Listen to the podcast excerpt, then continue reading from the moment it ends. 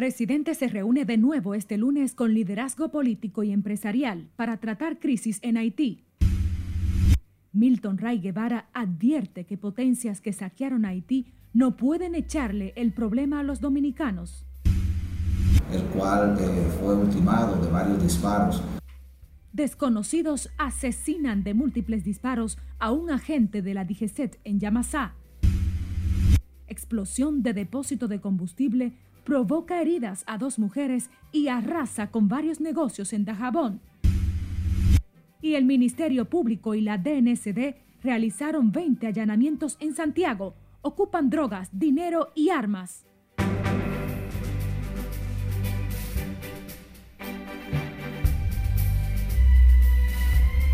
Hola, muy buenas noches. Muchas gracias por acompañarnos en la presente emisión de Noticias Fin de Semana. Somos Noticias RNN. Les saluda María Cristina Rodríguez. Reciban un cálido abrazo en nombre del cuerpo técnico y de producción. Iniciamos esta ronda informativa con el presidente Luis Abinader, quien volverá a reunirse mañana lunes con el liderazgo nacional para consensuar las medidas que continuará aplicando el gobierno con miras a preservar la seguridad nacional ante la crisis política y social que se registra en Haití. Lauri Lamar tiene el reporte. El nivel de inestabilidad que afecta al vecino país mantiene atentas a las autoridades dominicanas que desde hace más de una semana reforzaron la frontera con más de 11.000 soldados. Eh, primero, eh, salvaguardar nuestra integridad eh, física y también eh, cuidar nuestros recursos, tanto de infraestructura sanitaria como también eh, atender los temas de seguridad nacional y de incluso también de seguridad eh, ciudadana por las implicaciones que tiene este tema. Ante el clima de inseguridad y la crisis en Haití, el jefe de Estado dominicano seguirá discutiendo con todos los sectores otras posibles acciones de manera conjunta para que la comunidad internacional ponga la atención necesaria a la situación política, social y económica que vive esa nación. Entonces, el mensaje dominicano, para que eso sea creíble, de que no hay solución dominicana al problema haitiano, tiene que venir acompañado de acciones. Yo lo que digo es nacionalismo pero sin extremismos. El gobierno tiene que dejar claro que eh, toda su actuación es para garantizar la seguridad pública en la República Dominicana y la soberanía. Se trata del segundo encuentro con los líderes políticos, empresarial y social en menos de una semana que realiza el presidente Luis Abinader ante la amenaza que representa para la República Dominicana la inestabilidad en Haití. El gobierno dominicano mantiene activada la operación Gavión con vigilancia por aire, mar y tierra, además de otras medidas que se han reforzado para resguardar el territorio nacional. Laurila Mar, RNN. A propósito, el presidente del Tribunal Constitucional, Milton Ray Guevara, afirmó que las potencias que saquearon Haití y que han estado tumbando y reponiendo gobiernos tienen la responsabilidad de encontrar una solución a la grave crisis institucional y social que afecta a ese país. Ray Guevara afirmó que esas potencias no pueden pretender echarle el problema a la República Dominicana. Aseguró que la comunidad internacional no puede pedirle al gobierno dominicano intervenir debido a que el país no está en capacidad de seguir cargando con la problemática haitiana. El presidente del Tribunal Constitucional consideró que el gobierno dominicano lo único que puede hacer es colaborar con la solución de los problemas de Haití pero no intentar solucionar lo que, a su juicio, constituye una responsabilidad de la comunidad internacional. Y el vicerrector de Extensión de la Universidad Autónoma de Santo Domingo, Antonio Medina, favoreció este domingo que el gobierno haya paralizado de manera temporal la emisión de visas a estudiantes haitianos como parte de las medidas preventivas ante la inseguridad en la vecina nación. En este sentido, también abogó por la intervención de la comunidad internacional para buscar una solución a la crisis que vive Haití. Y el compromiso de la comunidad internacional. De manera que vemos correcta la actitud del presidente de la República porque hay que asumir un compromiso, hay que hacer una exhortación y un llamado a la comunidad internacional a que asuma su compromiso frente a la situación del pueblo haitiano. El Consejo Nacional de Migración, que se mantiene en sesión permanente ante la situación en Haití, dispuso una serie de medidas y revisará el plan de regularización de extranjeros para verificar quiénes se acogieron a ese proceso y quiénes cumplen con los requerimientos. El Colegio Médico Dominicano también está preocupado por la seguridad de sus miembros en los hospitales de la frontera ante los niveles de tensión por la crisis en Haití. Y como nos cuenta Lauri Lamar, el presidente del gremio, Waldo Ariel Suero, llama a las autoridades a preservar la integridad física de los galenos en la zona limítrofe. Que es riesgoso negarle el servicio de salud a quien sea. Pese al reforzamiento militar en la frontera para resguardar el territorio dominicano, los médicos se mantienen preocupados por sus colegas en los centros de salud en la zona fronteriza. Que lo que hay que regular es la frontera, porque el vecino haitiano atraviesa la frontera con mucha facilidad. No, hay, no existen los más mínimos controles, no existen los más mínimos controles. Y mire, son muchos haitianos, que son, son unos 11 millones de haitianos. su población anda alrededor de los 11 millones. Es difícil por una frontera que no hay un muro, no hay agua, no hay nada que lo que seguir caminando derecho, eh, controlar eh, el, el ingreso de esos haitianos y más en las condiciones que ellos están viviendo. El presidente del gremio, Waldo Ariel Suero, dijo además que resulta casi imposible que los médicos dominicanos puedan cumplir con la medida de solo atender en casos de emergencia a ilegales haitianos que buscan servicios en los hospitales. Si un médico deja de atender a un enfermo, tiene muchos riesgos. Primero, el principal riesgo es la falta de humanidad. Ese es el principal riesgo. El segundo riesgo es la conciencia ¿Cómo va a quedar la conciencia de ese médico? Y el tercer riesgo, si le pasa algo a ese enfermo, usted puede ser incluso hasta demandado. Y es que el gobierno ha adoptado una serie de medidas para controlar la entrada de bandas armadas camufladas desde Haití a territorio dominicano. El vecino país atraviesa una de las peores crisis política, económica y social que se ha agudizado tras el asesinato de su presidente Jovenel Moïse. Laurila Mar, RNN.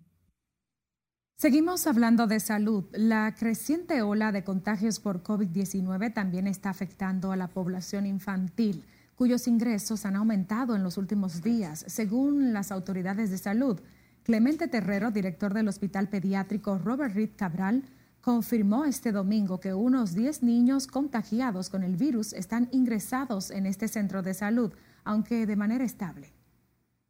Tenemos 11 niños con COVID, en el, viernes teníamos allá ingresados, eh, no, sabemos cuánto tendremos ahora, pero sí teníamos 11 ingresados. ¿En las condiciones de esos niños? Estaban, eh, niños estaban bastante bien, estaban algunos descuidados y otros estables. ¿Cuántas camas hay para niños con COVID? La unidad fue una unidad pequeña la que se construyó, no se pensó en una epidemia, nada más se le pusieron 12 camas y eso se llena con dos casitos. El doctor Terrero también informó que en el hospital hay 13 menores contagiados de dengue, esto por el rebrote de esta enfermedad que es transmitida por la picadura del mosquito Aedes aegypti. El Ministerio de Salud Pública reportó este domingo 896 casos nuevos por COVID-19 y cero muertes en las últimas 24 horas. De acuerdo al boletín, el total de fallecidos es de 4.150 mientras que los casos acumulados ascienden a 388.165 y los activos se elevaron a 4.023. La positividad diaria se sitúa en 11.13% y en las últimas cuatro semanas en 11.34%. La red cuenta con 2.261 camas COVID. 653 están ocupadas para un 29%, mientras que las de cuidados intensivos son de 585 camas disponibles, de las cuales 250 están ocupadas. El Centro de Corrección y Rehabilitación de la Romana anunció que suspendió las visitas al penal ante un brote de casos de COVID-19. El cerco sanitario implica detener todas las visitas como parte de las medidas de control ante la detección de siete casos positivos de coronavirus. El modelo de gestión penitenciaria indicó que el equipo médico ha realizado hasta el momento 769 pruebas a fin de determinar la cantidad de afectados por el coronavirus. Las pruebas se realizan tanto en privados de libertad como en el personal administrativo del centro correccional, que cuenta con una población de 683 internos. Ahora hablemos del presidente de la República, Luis Abinader, que anunció este domingo la construcción de tres unidades de trauma a nivel regional en las provincias de la Alta Gracia, Azua y Valverde. El mandatario afirmó que el país debe estar preparado para tener más unidades de traumas ante la alta incidencia de accidentes de tránsito. En este mismo hospital ya empezará el proceso para construir una unidad de trauma regional.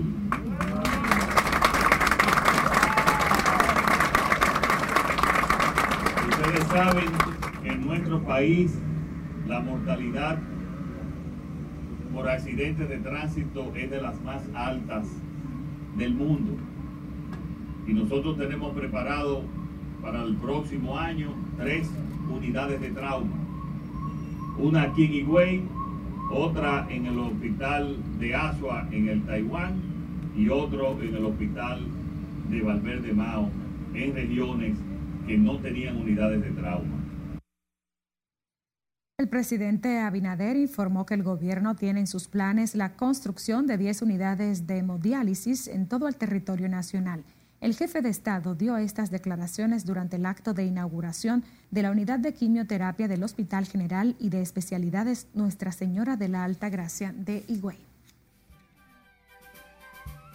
Ahora les invitamos a que nos sigan en nuestras redes sociales. Somos Noticias RNN. Además pueden enviarnos sus denuncias e imágenes a través de nuestra línea de WhatsApp o escuchar nuestras emisiones de noticias en las distintas plataformas de audio.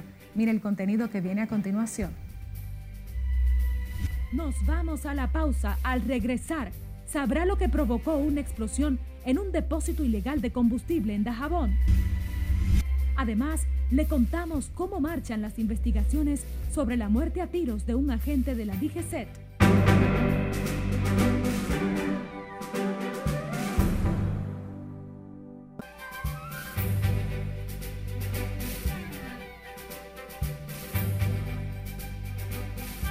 Retornamos con más. Luego de la extensa espera, Estados Unidos reabrirá mañana lunes sus fronteras terrestres y aéreas a los pasajeros internacionales que estén vacunados con el esquema completo del COVID-19. Así iniciamos nuestro recorrido por el mundo con nuestro compañero Juan Laurencio.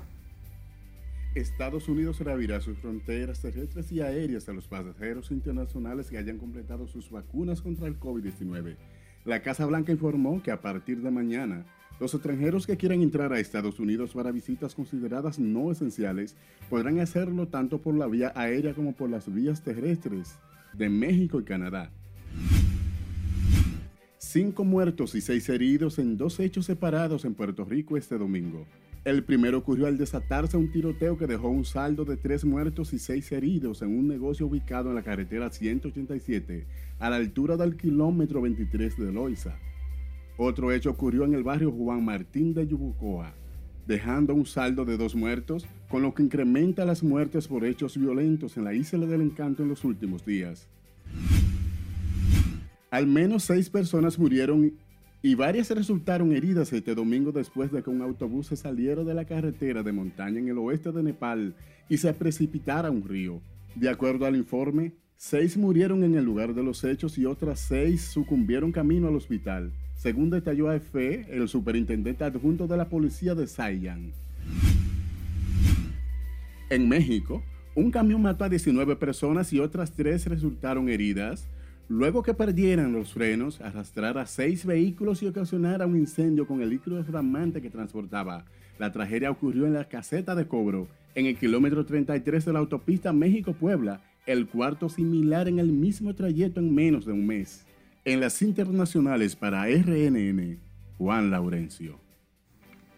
Retomamos las noticias nacionales. Vamos a Dajabón. Un depósito para traficar combustibles hacia el vecino país de Haití explotó, provocando heridas a dos mujeres y causando un incendio que arrasó con una tienda de repuestos, una cafetería y una vivienda.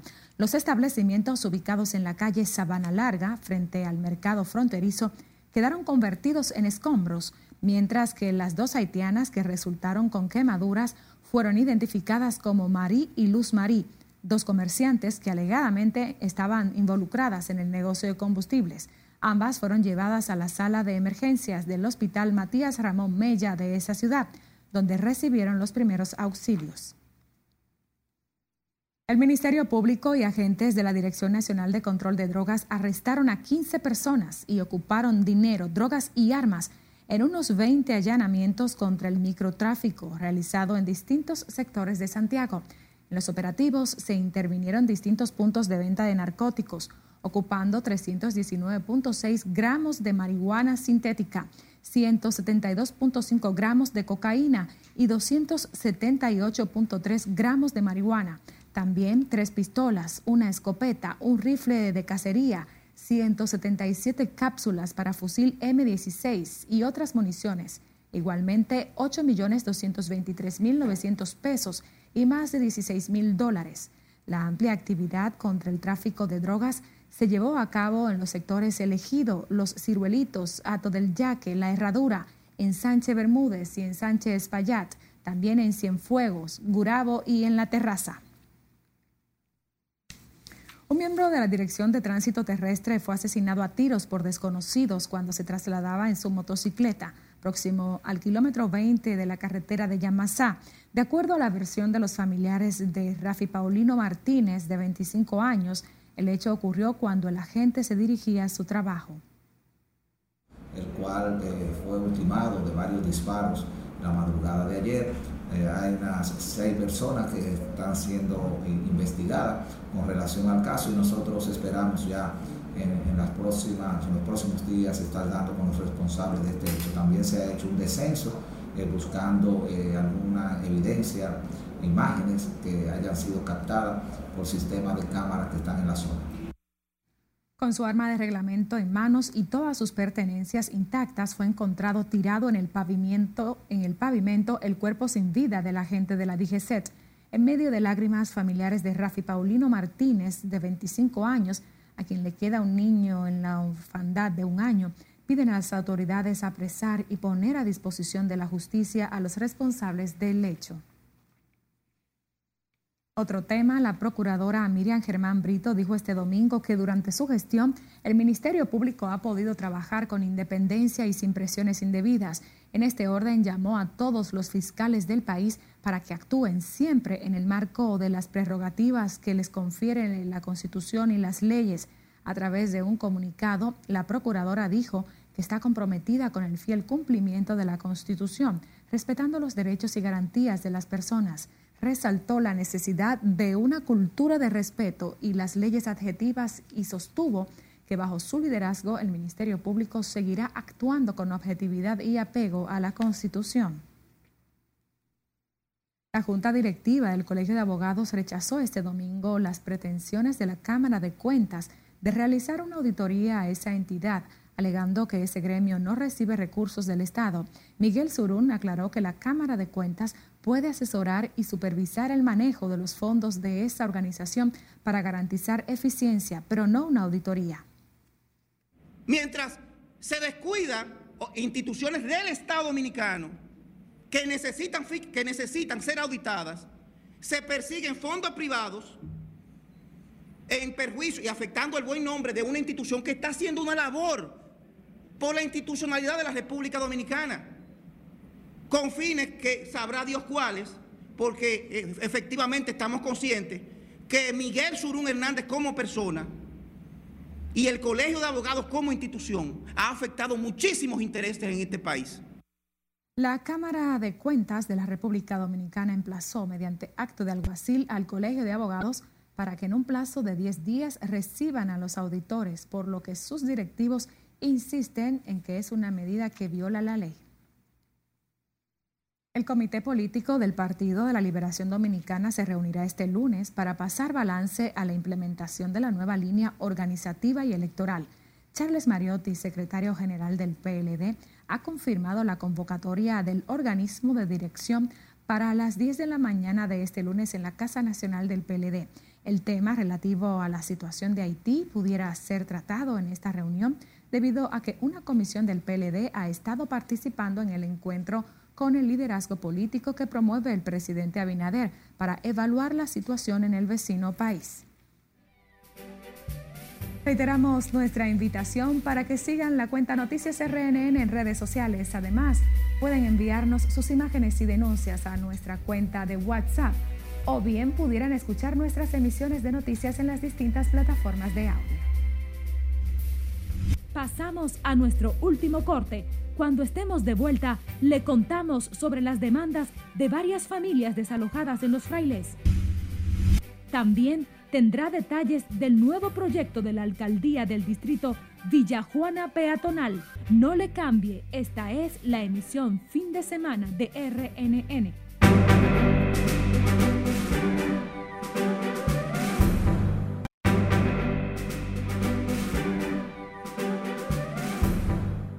Gracias por continuar con Noticias RNN. Residentes en el sector Los Frailes, primero, próximo al kilómetro 10 de la avenida Las Américas, pidieron ayuda a las autoridades para que cesen los desalojos en esta zona, alegando que tienen más de 30 años en la comunidad. Ana Luisa Peguero estuvo allá y nos trae los detalles. Desde hace una semana los moradores de los frailes primero aseguran que no tienen paz, pues temen que en cualquier momento puedan llegar las autoridades a derrumbar sus viviendas. Y yo, gracias a Dios, aquí he pasado demasiado, pero el estrés que tengo ahora no lo había tenido nunca. Porque yo tengo, yo en mi casa no puedo cocinar. No tengo eh, casi, tengo que estar bañando donde mis hijas. Porque tengo hasta miedo de mi casa. El que va a desalojar tiene que traer primero el título y, no, él no ha presentado título. Esa es una. La número dos, al que desalojan le tienen que sacar los enseres. Aquí se desbarataron los enseres de la gente. Y los policías que son directamente del destacamento de nosotros, no se metieron, vinieron policías de otro lado. Denuncian que el supuesto dueño de esos terrenos es un comerciante conocido solo como Eddie, quien se presentó al lugar en horas de la madrugada con un fuerte contingente policial y sin mostrar título comenzó a desalojar a los inquilinos. Ese muchacho lo que hizo, que estaba acostado conmigo en la casa, agarran y lo paran y le dieron muchos golpes. Me cogió mi marido preso, que es militar, y agarran, me sacan de la casa a punta de pistola a mí a las 3 de la mañana ellos. Y que él dijo que aquí nadie lo va, lo, va a parar esto. Y aparentemente yo lo dudaba, yo pensaba que estaba hablando disparate. Pero aparentemente verdad, porque aparece el día de la constitución a las 4 de la mañana, aquí, a desbaratar, el hombre tiene poder aseguran que no son invasores y que en el 2004, durante el gobierno de Hipólito Mejía, se les entregó una garantía de posesión. Nosotros no tenemos inconvenientes, si esto tiene título y es legal, que los dueños verdaderos hablen con nosotros, que negocien con nosotros, porque nosotros no somos invasores. Aquí todo, todo el que está aquí, todas, todas esas edificaciones que ustedes pueden ver y que el señor presidente puede ver, todo el mundo aquí tiene una deuda. Yo tengo cinco años pagando 34 mil pesos. Los ocupantes tienen más de 35 años residiendo en ese lugar y que construyeron ese inmueble con su propio peculio, más de 35 años, pero él la hipotecó. O sea que fue una componenda, hipotecó como yo adentro. Las calles del sector están militarizadas, por los que los moradores piden a las autoridades correspondientes tomar cartas en el asunto para evitar una tragedia. Por el desalojo hay varias personas detenidas. Ana Luisa Peguero, RNN. Y residentes de la calle Santa Clara del sector Manoguayabo, Santo Domingo Oeste, denunciaron que hace más de un año que la calle principal de esa localidad colapsó y nadie se ha interesado en resolver el problema. Según vecinos, el derrumbe se produjo el 3 de noviembre del pasado año, producto de las lluvias, y todavía la calle no ha sido intervenida. Denunciaron que las autoridades no pueden alegar desconocimiento de la situación puesto que de diferentes maneras han llevado su reclamo a las instancias gubernamentales sin tener respuesta de ninguna autoridad. Hablemos ahora de la venta y el precio de la carne de cerdo que se ha estabilizado en mercados de la capital. tras haberse controlado la peste porcina que afectó a porcicultores del país y provocó escasez en la carne. En este sentido, ciudadanos y vendedores aseguran que se vende con regularidad y han vuelto a confiar en el consumo del cerdo. El cerdo está estable. El pollo está estable. Hay rumores de que ha bajado dos pesos, pero hasta el día de hoy no nos ha llegado a nosotros esa baja pero después los precios están estables, la red está estable, que es sumamente importante eso, que la gente sepa que la carne de red después de haber subido entre 30 y 35 pesos la libra, se mantiene estable. Comerciantes de los mercados también respaldan las afirmaciones del gobierno que garantiza abasto de la carne de cerdo y pollo para el mes de diciembre. La libra de carne de cerdo se vende a 90 pesos en mercados de la capital y de pollo a 60 y 65 pesos. La alcaldía de Santo Domingo inauguró este domingo el espacio recreativo Villa Juana Peatonal, una actividad que se realizará los últimos domingos de cada mes para que los moradores del populoso sector puedan realizar actividades al aire libre. Analiza Peguero nos pone al tanto. Caminata encabezada por la alcaldesa Carolina Mejía quedó inaugurada en las intersecciones Américo Lugo con María Montés, la iniciativa Villajuana Peatonal. Durante el recorrido, Carolina Mejía explicó que estas actividades forman parte de la recuperación y el disfrute de los espacios públicos. Seguir trabajando con la concientización de que los espacios públicos son para el uso de todos, no para el uso de nadie en particular. Aquí hoy aplaudimos la presencia no solamente de nuestros diputados, regidores, de comerciantes, de colaboradores de Villajuana, de todo el liderazgo comunitario. Todo el que está aquí está comprometido con seguir aportando. Los moradores de Villajuana podrán ahora jugar baloncesto al aire libre, montar bicicleta y una que otra partida de dominó. En ese sentido, se comprometieron a cuidar y a mantener limpio el espacio. Y esperamos que sea más, porque vamos a cuidar y vamos a luchar y lo vamos a lograr de que van a ser dos domingos, tres domingos y cuatro domingos, hasta todos los domingos que sea posible. Hace mucho tiempo que había que hacer esto, porque aquí la juventud solamente está eh, eh, en diversiones no, no normales. O sea que el barrio necesita este tipo de, de actividad. Estas actividades de recreación en el Distrito Nacional se extenderán a otros sectores como parte de las actividades para contribuir al desarrollo de los niños, niñas y adolescentes y jóvenes de los barrios de la capital. Ana Luisa Peguero, RNN. Así despedimos la presente emisión de Noticias Fin de Semana. Deseamos buenas noches, que tengan un sueño reparador. Se despide María Cristina Rodríguez.